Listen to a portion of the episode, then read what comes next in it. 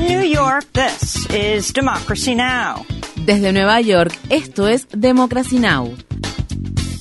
Democracy Now! es un noticiero internacional de radio y televisión que se transmite desde Estados Unidos a través de Internet en democracynow.org. Welcome to Democracy Now!, democracynow.org.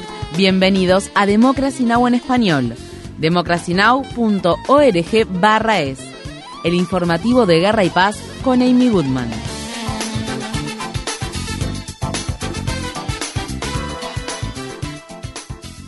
En Israel, Benjamín Netanyahu está a punto de convertirse en primer ministro del país por tercera vez, 16 meses después de haber sido destituido de su cargo en medio de una serie de escándalos de corrupción. Los resultados de las elecciones que se celebraron este martes muestran que el partido Likud de Netanyahu y sus aliados de extrema derecha obtuvieron suficientes votos para formar una mayoría parlamentaria. Un miembro clave del gobierno de Netanyahu será probablemente Itamar Ben-Gvir, un legislador ultranacionalista que apoya abiertamente la limpieza étnica del pueblo palestino. Esto se produce al tiempo que cuatro palestinos murieron este jueves a manos de las fuerzas de seguridad de Israel en los territorios ocupados de Cisjordania y Jerusalén Oriental, mientras aviones de combate israelíes bombardeaban la franja de Gaza. Las Fuerzas Armadas israelíes han causado la muerte de al menos 130 palestinos en Cisjordania este año. Visite nuestro sitio web democracynow.org es para obtener más información sobre Israel y los territorios territorios palestinos ocupados. Funcionarios de inteligencia de Estados Unidos afirman que las Fuerzas Armadas rusas están a punto de retirarse por completo de Gerson a medida que militares ucranianos avanzan hacia la ciudad que Rusia ha ocupado desde principios de marzo. Los contingentes militares rusos se han retirado a la orilla oriental del río de Dnieper. Asimismo, el presidente ruso Vladimir Putin dijo este viernes por la mañana que la población civil debería evacuar la región de Gerson, uno de los cuatro territorios ucranianos Rusia afirmó haber anexado en septiembre. Mientras tanto, Rusia y Ucrania concretaron este jueves otro intercambio de prisioneros en el que cada país liberó a 107 prisioneros de guerra. Inspectores del Organismo Internacional de Energía Atómica de la ONU no han encontrado pruebas que respalden las afirmaciones de Rusia acerca de que Ucrania está fabricando un arma radiológica conocida como bomba sucia. El presidente de Ucrania, Volodymyr Zelensky, habló este jueves al respecto.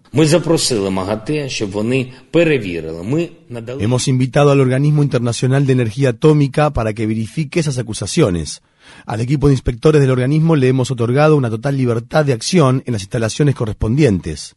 Y tenemos pruebas claras e irrefutables de que nadie en Ucrania ha creado o está creando ninguna bomba sucia. Mientras tanto, la empresa operadora de la central de Zaporilla, la planta de energía nuclear más grande de Europa, afirma que hay suficiente combustible diésel para mantener los generadores de respaldo durante dos semanas. El director general del Organismo Internacional de Energía Atómica, Rafael Grossi, reiteró los llamados para el establecimiento de una zona de protección en torno a la central de Zaporilla, luego de que nuevos combates volvieran a cortar el suministro externo de energía que alimenta los sistemas de enfriamiento de la planta, que son fundamentales para evitar un desastre radioactivo. Grossi dijo este jueves que depender de generadores diésel claramente no es una forma sostenible de operar una gran instalación nuclear. En Pakistán, el ex primer ministro Imran Khan se encuentra en condición estable tras recibir este jueves un disparo en la pierna durante un mitin que se llevaba a cabo en la ciudad de Wazirabad. Una persona murió y al menos otras 10 resultaron heridas en el aparente intento de asesinato. Khan acusó a altos funcionarios del gobierno pakistaní, incluido el primer ministro, de estar detrás de el ataque. La policía local difundió un video del presunto agresor quien dijo que actuó solo, aunque aún no se ha verificado la autenticidad de la confesión. Imran Khan estaba engañando a la gente y yo no podía soportarlo. Es por eso que hice esto. Así que traté de matarlo. Hice todo lo posible para matarlo. Solo quería matar a Imran Khan, no quería matar a nadie más.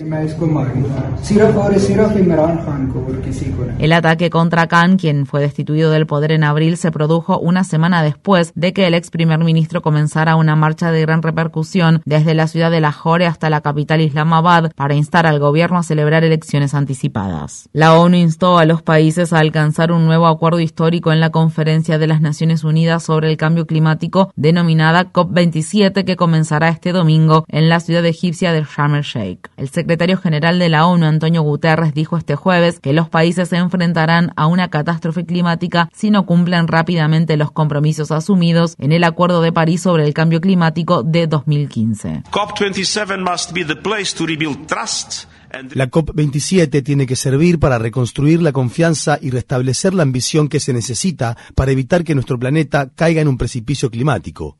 En las últimas semanas, diversos informes han pintado claramente un panorama poco prometedor.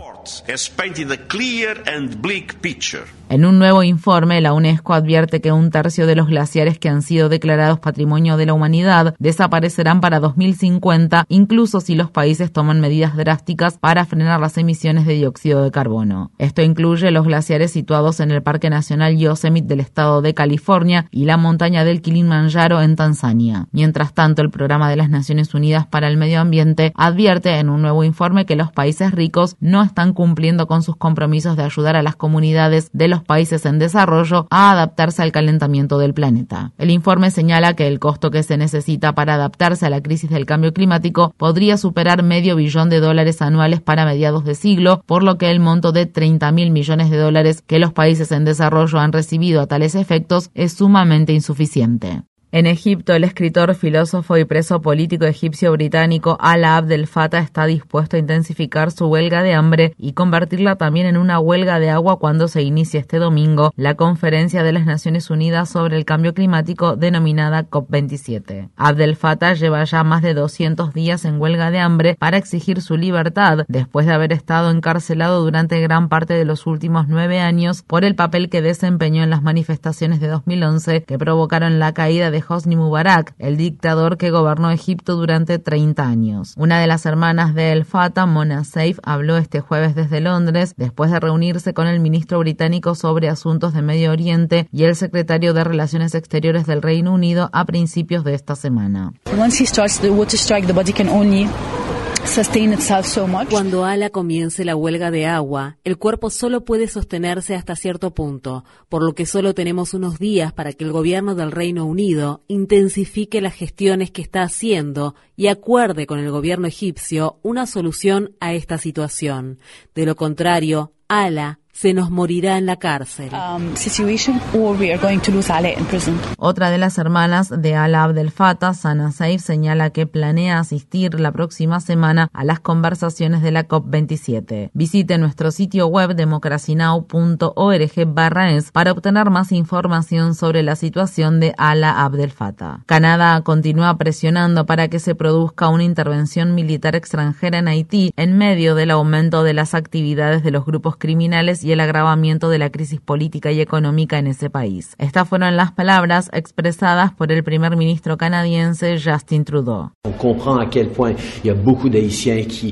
Entendemos que muchos haitianos no quieren que haya una intervención internacional eso es una realidad, pero al mismo tiempo, al ver la crisis que vive ese país y el aumento de las violaciones, los actos de violencia, la pobreza, el cólera y la crisis sanitaria, nos decimos a nosotros mismos, tenemos que intervenir de una forma u otra.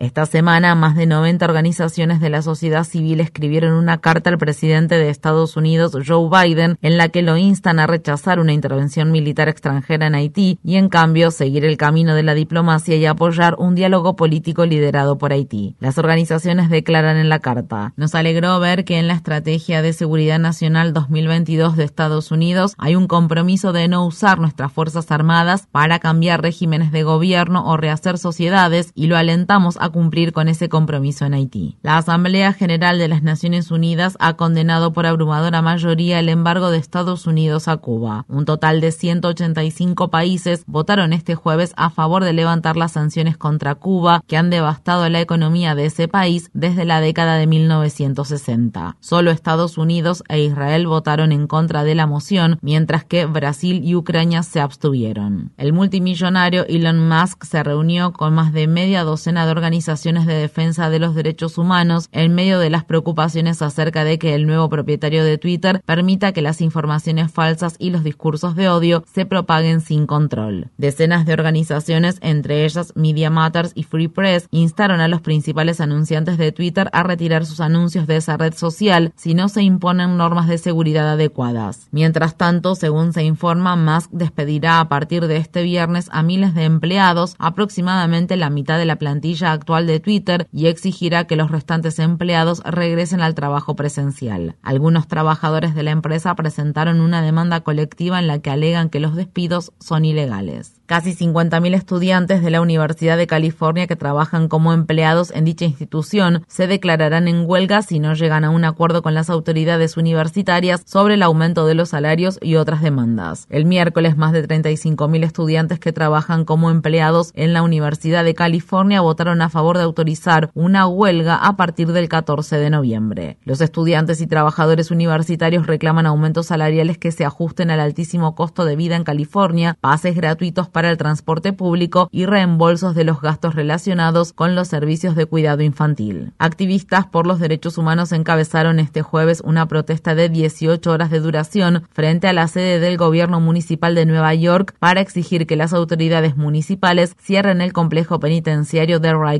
Island. La manifestación se produce como respuesta a la muerte de Gilberto García de 26 años ocurrida esta semana. La muerte de García, que llevaba tres años encarcelado a la espera de juicio, eleva a 18 el número de fallecimientos en la cárcel de Rikers Island en lo que va de 2022. García murió de una aparente sobredosis de drogas, pero no se ha confirmado aún la causa de su fallecimiento. Infórmate bien. Visita nuestra página web democracynow.org/es. Síguenos por las redes sociales de Facebook, Twitter, YouTube y SoundCloud por Democracy Now! es.